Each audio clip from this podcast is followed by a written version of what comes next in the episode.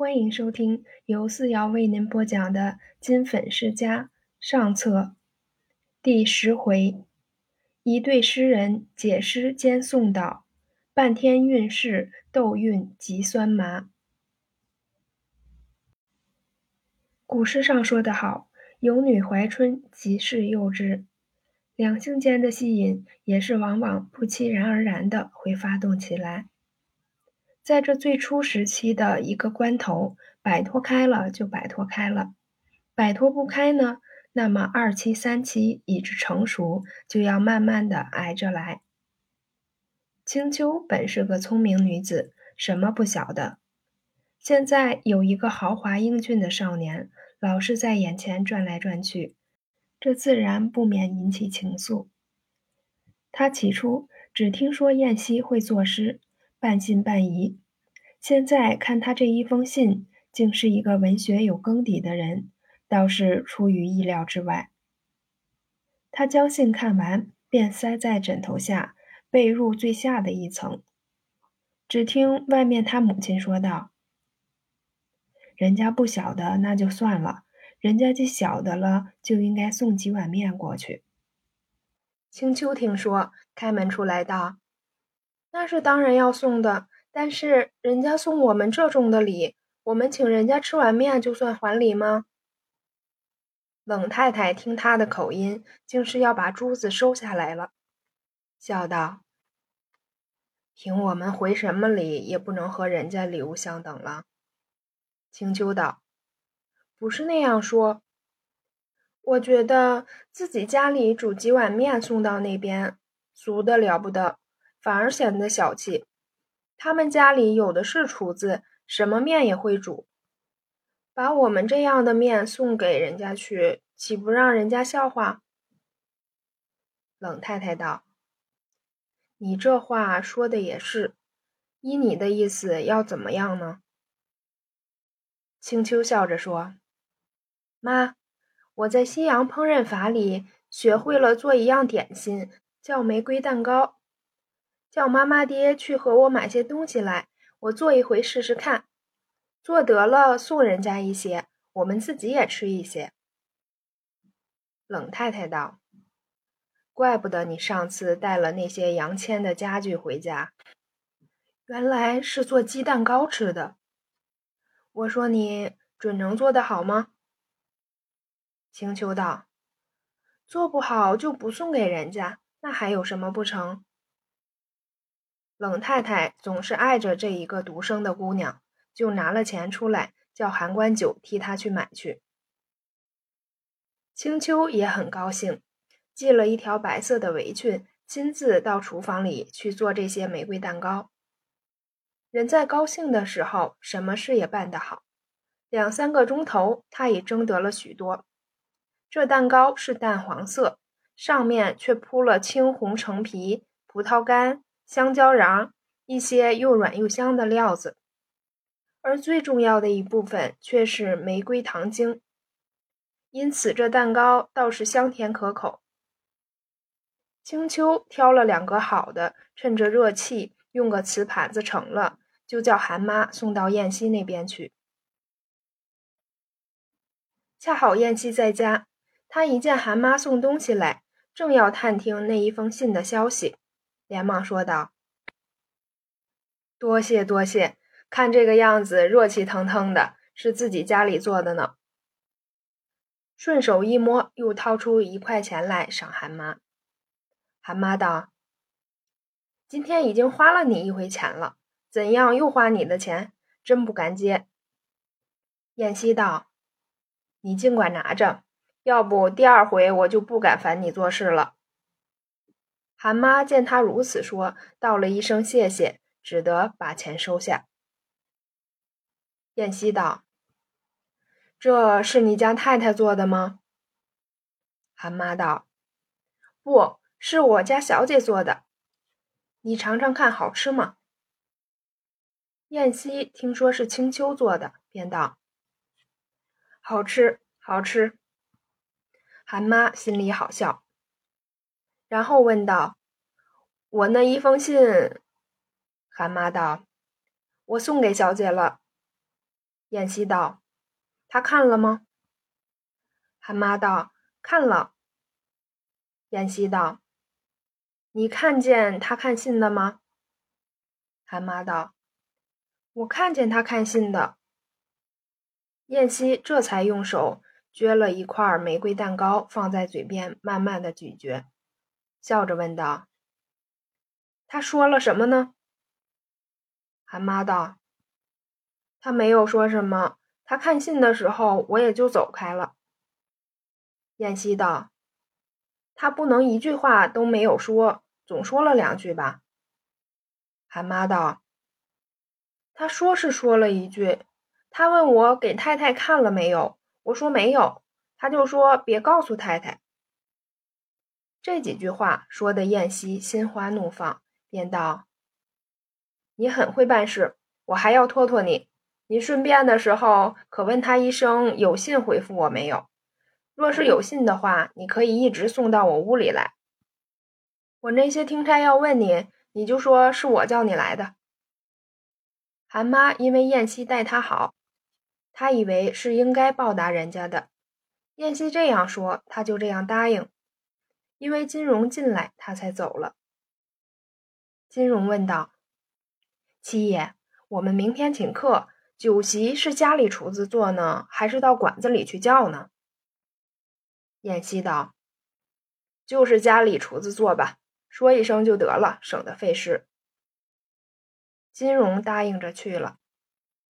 因此一问，燕西想起作诗来了，把他父亲出的题目拿了出来，摊着看看，研究怎样的下手。那题目是《春雨七律》一首，芍药七绝，不拘手数；登西山绝顶放歌，七古一首。燕西一想，除了芍药的七绝，自己还有些把握外，其余一概不知怎样下手。这没有法子，只好请教宋润清了。当时就把宋润清请来，把题目给他看，问他是做哪个题目。宋润清道：“要做几个题目才算完卷呢？”燕西道：“做两个题目就算完卷了。”那七绝我是选定了，现在就是想着，在这首七古和七律里面，究竟是选哪一首好？宋润清道：“就是春雨吧。七古这种诗，才力气三缺一不可。若是做的欠妥，诗社里无所谓，恐怕呈给令尊看，不能放过去。”燕西道：“很好。”那么就请宋先生替我做首七律吧。宋润清道：“好，让我回家去做，做好了晚上送来。”燕西道：“还有七绝呢。”宋润清道：“这个也要我做吗？”他原是顺口反问这样一句，燕西听了就觉得未免过重一些，倒有些不好意思。宋润清见燕西说不出所以来，自己也觉得这话重了，便道：“我对于七绝向来是做不好的，不过嘛，我也可以拟几首，回头请燕西兄来删改。到了晚上和那首七绝，我一并送过来就是了。”燕西听了，自然欢喜。到了次日。所请作诗的客都缓缓来了，到的共是十位，那是邹兆文、谢少皮、杨慎己、沈从仲、韩清读、孔学尼、孟继祖、冯友良、钱能守、赵守一各先生。燕西出来招待，都请他们在客厅里坐下。其中孟孔钱赵是四位少爷。其余都是参签式之流。邹兆文先拱一拱手，对燕西说道：“七爷兴趣很好，弄起诗社来了。这里许多人，就是我不成。不用说，七爷的诗那要首屈一指了。”燕西笑道：“我能做什么？不过跟着诸位后面学一学罢了。”谢少皮打了一个哈哈，然后说道：“这是笑话了。七爷跟着我们学诗吗？谦逊太过，谦逊太过。这一回是七爷直课，这题目当然是由七爷酌定的。我想七爷一定拟好了。”燕西道：“你是拟好了，不过还请大家决定。”孔学你道。是什么题目？燕西兄先说出来听听。燕西道：“这题目也不是我拟的，因为我把律师社的话告诉了家言，家言很是欢喜，就带出了三个题目。”邹兆文手一拍道：“怎么着？是金总理出的题目？这一定很有意思。让我来想想，他老人家要出哪一类的题目？”说着，昂起头来，望着天，想了一想。谢少皮道：“据我想，或者切点世事，如秋感之类。”邹兆文道：“不对，金总理有一番爱国爱民的苦心，这样的题目他会留着自己做的。但是他老人家高兴会出这一类题目，也未可知。”说时。燕西已把宣纸印花间抄的题目十几张分散给在座的人。邹兆文念道：“春雨七律一首，芍药七绝不拘手数。登西山绝顶放歌，七鼓一首。”邹兆文又将手一拍，说道：“我说怎么样？他老人家的题目一定是重于陶冶性情一方面的。”那杨慎己年纪大些，长了一些胡子，笑道：“这春雨的题目，金总理是有意思的。必须学张传山梅花之咏，王渔洋秋柳之词，那才能发挥尽致。他老人家叫我们做一首，我们能做的，不妨多做几首。至于这芍药呢，嗯。”说着，又将胡子摸了一摸，道：“这个应该做个十首八首方才合适，至少也要像李太白的《清平调》一般，做个三绝。要说到这七股，恐怕在座诸位才调有余，魄力或不足。我是选定了，先做这个。”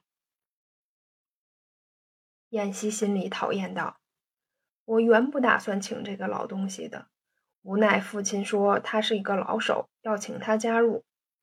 你看他还没有做，先把在座的人批评一顿，这样老气横秋的样子，我实在看不入眼。便说道：“请诸位先吃一点点心，一会儿我还要借一位师家和诸位见面呢。”大家听说是吃点心，都停止了谈论，站起身来。客厅隔壁一列两间厢房。已经摆好桌椅，大家少不得有一番让座。趁此时间，燕西已经把宋润清也请来了。燕西将在座的人一一和他介绍。那杨慎己瞟了他一眼，心想：所谓诗家，莫非就是他？我看穿的这样寒碜，就不是一个会作诗的人。大家坐定，便端上菜和面来。大家一面吃面，一面谈话，非常热闹。吃过点心之后，燕西引导着众人进了书房，就让他们开始去作诗。杨慎己先说道：“燕西兄，我们这诗社今日成立的第一天，以后当然要根据今日去做，要不要先议个章程？”谢少皮道：“这个提议我先赞成。”不过这三个题目的诗要做起来恐怕很费事，不如我们先作诗，把诗做完了，大家有的是富余的功夫，然后再议章程就很从容了。哪怕议到晚上十二点钟去呢？杨慎己道：“诸位觉得作诗很难，很耽误时候，那么先作诗，后议章程也好。”说时，笑了一笑，说道：“依我而论，有两个钟头作诗，尽够了。做完了诗，又一章程，恐怕不到吃晚饭，诸事都完了。那邹兆文生怕大家依了杨慎己的提议，先就拿着那张题目给燕西看，指着芍药两个字说道：“我先做这个。今天是燕西兄的主人，我们应该听燕西兄的号令。燕西兄。”你看要不要限运？燕西道：“不限运吧。若是限了运，大家有许多好句子都要受束缚，写不出来，岂不可惜？”邹兆文道：“极对，我就是这样想。”那孔学尼是个近视眼，将题目纸对着眼睛上，由上往下，由下往上的移动着，看了一遍。对燕西说道：“好久没有做七股了，不知道成不成。”凤继祖道：“要就发挥意思上说，还是应大吹大擂一番。”杨慎己知道他二位是两个阔少爷，便道：“孔孟二兄是有心胸的人，所以说的话正和于剑相同。我们三个人各做一篇吧。”他们在这里发议论。燕西早都率着听差摆上十几份位子，每个位子上一个白铜墨盒，一只精选羊毫，一叠仿古信笺。此外，一处一份杯碟，斟满了上等的碧螺春茶，又是两只雪茄，一盒金龙烟卷，这是祝文思的。布置已毕，个人入位。立刻把满屋嚣张的空气就安静下去了。但是大声说话已息，小声又渐渐震动起来，那声音嗡嗡的，就像黄昏时候屋里的蚊子鼓舞起来了一般。仔细听那声音，有念“清明时节雨纷纷”的，有念“名花倾国两相欢”的。燕西的稿子本来是胸有成竹。他一点也不用的忙，反而抽着烟卷，冷眼去看在座的人搜索枯肠。只见在座十几颗脑袋东晃西荡，正自上进。